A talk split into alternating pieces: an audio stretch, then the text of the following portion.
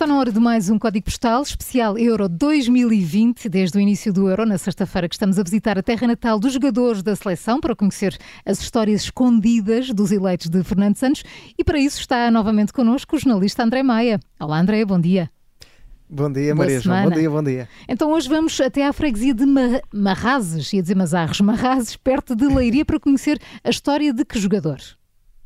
Ora, vamos conhecer as histórias de infância também, a terra natal do Mula. O Mula? Mas quem é o Mula, André?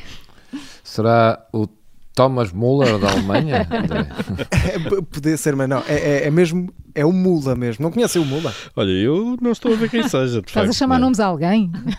Não, não, não. Então, então, se não estão bem a ver, então, eh, se quer, vamos, vamos ouvir o primeiro treinador de sempre do Mula, que pode ser que ele deixe aqui umas pistas. Era conhecido uh, mais pelo, pelas pessoas legais como o Mula, por ser neto do Mula. Já o, o, pai dele também era Mula e sempre foi assim, não é? Mas pronto, ele não, não, mais tarde ele foi, quando foi para o Sporting, uh, ele começou a ser conhecido por Marrazes.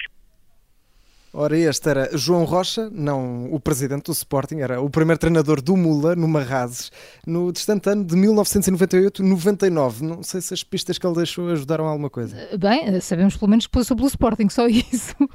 Exatamente, mas pronto, isso, isso temos muitos pois, mesmo assim. Há muitos. Então, mas qual aqui é a posição do Mula? Dá-nos pelo menos esta pista.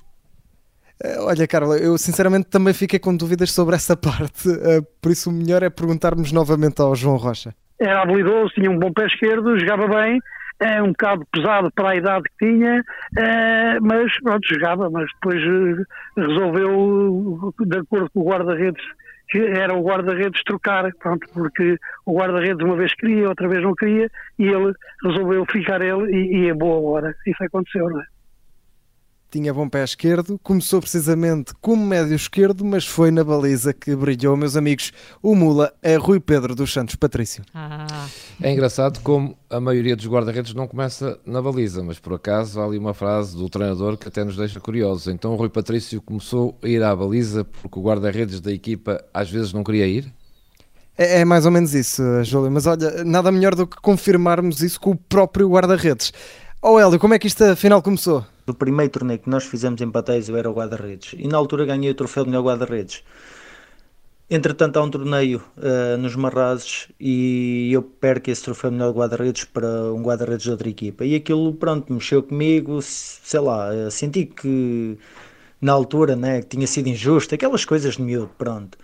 Uh, e depois, em, em conversa com o Rui, como ele não, não gostava de jogar na frente, Pronto, aproveitei aquele, aquela situação. Aliás, aproveitamos os dois aquela situação para depois trocar. Não fosse o segundo torneio das pataias e em Paris o cabeceamento do Griezmann tinha ido parar lá, lá dentro. Não fosse a frustração do Hélio Vieira por ter perdido o troféu de melhor guarda-redes desse torneio e se calhar o futebol português era um bocadinho diferente. É, é, possível, mas atenção, de certeza que o Rui Patrício também já tinha mostrado algum talento para a coisa, não? Senão o treinador não, não o deixava mudar.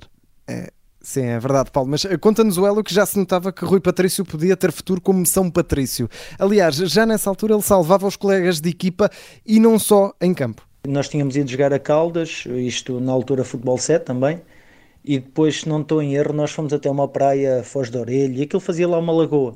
E depois decidimos todos atravessar a, a lagoa a nada e não sei o quê, e, a, e às duas por três eu vinha, vinha mais atrás, o Rui à frente, e há um colega que está mais à frente e, e que se cansou, e né, eu não sabia, e quando cheguei ali à beira dele, ele com a, com a aflição meteu uma mão na cabeça e quase que me matava ali.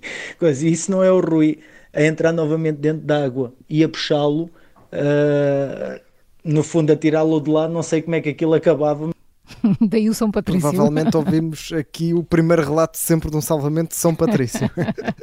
Neste caso, fora dos relevados. A partir daí, foi sempre a somar e a somar principalmente penaltis defendidos. Uma das coisas que o caracterizava na altura era a defender penaltis. O Rui defendia imensos penaltis mesmo imensos penaltis mesmo e continua a defendê-los eh, fora de Marrazes, eh, não só no último europeu, que defendeu mais um, e esperemos que neste novo europeu este ano defenda mais uns quantos.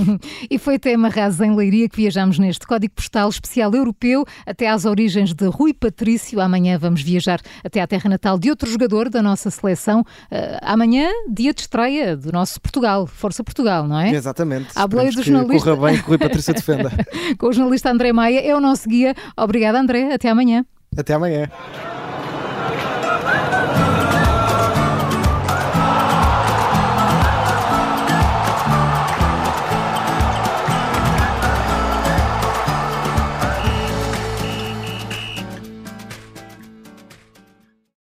Obrigada por ter ouvido este podcast. Se gostou, pode subscrevê-lo, pode partilhá-lo e também pode ouvir a Rádio Observador online em 98.7 em Lisboa e em 98.4 no Porto.